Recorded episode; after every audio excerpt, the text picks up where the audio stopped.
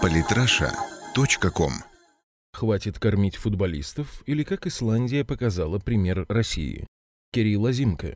Позорное выступление сборной России по футболу, которое с треском вылетело с Евро-2016, совпало с ярким выступлением скромной сборной Исландии. Российские болельщики влюбились в рыжебородых викингов и переживали за них как за родную команду. Болели, когда они отважно взяли на абордаж звездную команду англичан, самым высокооплачиваемым тренером на турнире. Переживали, когда те пропускали от хозяев турнира французов удар за ударом, но не теряли духа. Исландцы поразительным образом стали для российских зрителей своими, в то время как нынешняя сборная России стала для страны чужой. Порой так и хотелось поменять форму Исландии на Россию и гордиться игрой настоящих бойцов. В сборной Исландии отечественные болельщики увидели то, какой должна быть наша сборная, как должны вести себя на поле российские футболисты, с переполняющим стадион желанием побеждать и бороться за честь страны. Мечту российского болельщика воплотили в игре не Кокорин с Глушаковым, а потомки викингов, продемонстрировавшие всему миру, как надо играть в настоящий футбол. Команда без звезд мирового уровня, без бешеных зарплат, без славной футбольной истории, зато без глупых понтов и зазвездившихся богачей, не знающих, куда девать деньги за пройденные пешком 90 минут. Сборная Исландии в этом смысле стала полной противоположностью сборной России, противоположностью во всем, что так важно в футболе.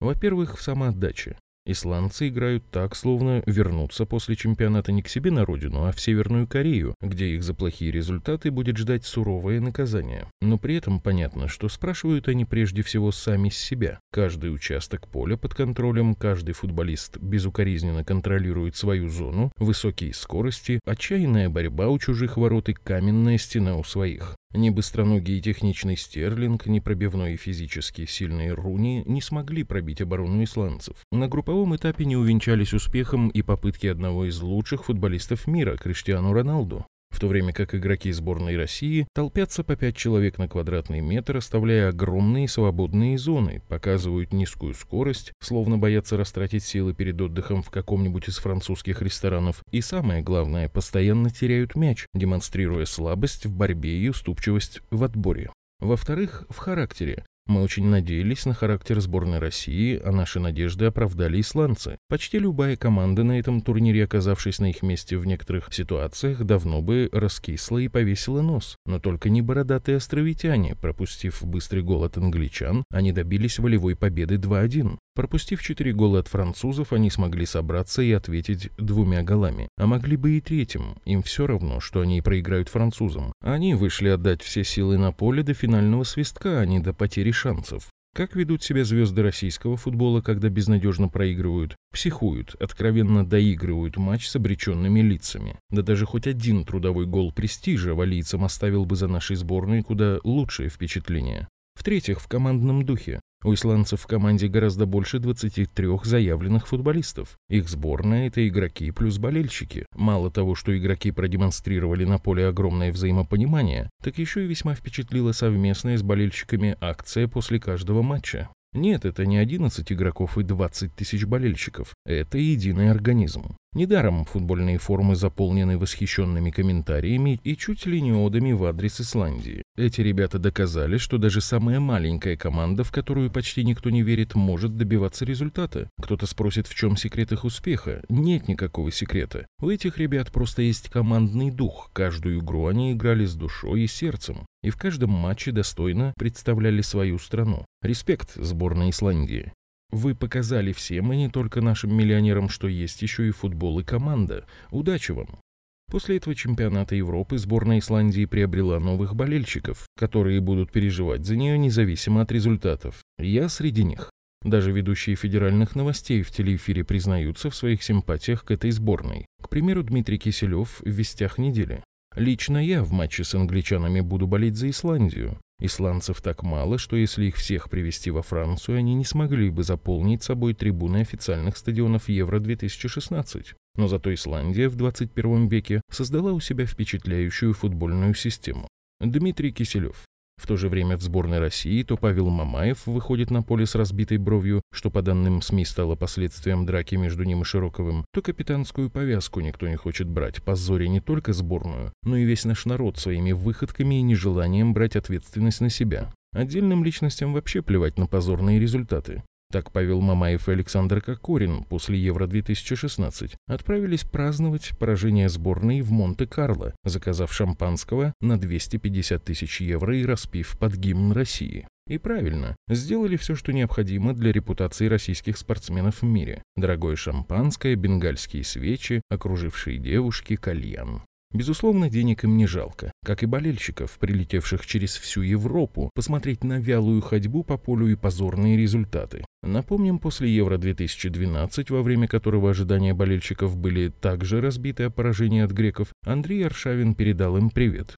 То, что мы не оправдали чьи-то надежды, это не наши проблемы. Андрей Аршавин.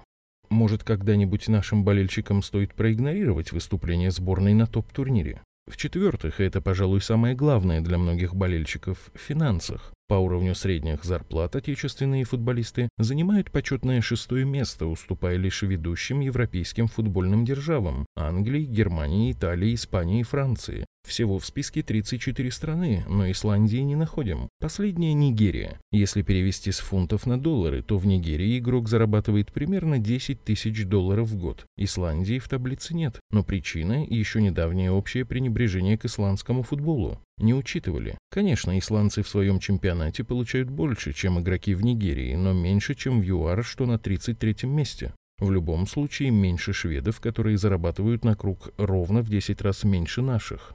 Безусловно, в исландском футболе тоже есть деньги, но они по-другому распределены. В Исландии около 20 полей с искусственным покрытием, много крытых манежей и огромнейшее желание воспитывать из своих футболистов профессионалов мяча, а не приглашать готовых легионеров с космическими финансовыми запросами. Там заниматься с детьми допускают лишь профессиональных тренеров, коих в этой микроскопической стране с населением всего 330 тысяч, что меньше подмосковной Балашихи, около 600. В нашей же стране огромные средства вкладываются лишь в легионеров и уже состоявшихся футболистов, вошедших в состав ведущих клубов России и сборной. Как показывает практика, незаслуженно высокие зарплаты крайне отрицательно влияют на молодых людей. Для нормальной жизнедеятельности очень богатым людям необходимо быть морально устойчивым и сформированным человеком. Если эти показатели отсутствуют, у незаслуженно состоятельного человека пропадает сочувствие и полностью изменяются моральные ценности. К примеру, интересное исследование было проведено в Калифорнийском университете Беркли. Выяснилось, что в Сан-Франциско водители дорогих люксовых автомобилей останавливаются перед пешеходной зеброй в 4 раза реже, чем остальные водители. Также они чаще ведут себя агрессивно на дороге, подрезая другие автомобили. Проводя такую параллель, футболистам большой сборной России можно привести в примерах коллег по пляжному футболу, которые стали чемпионами мира, обыграв лучшие команды в этом далеко не северном и привычном для России виде спорта. Причем получая гораздо более низкие зарплаты.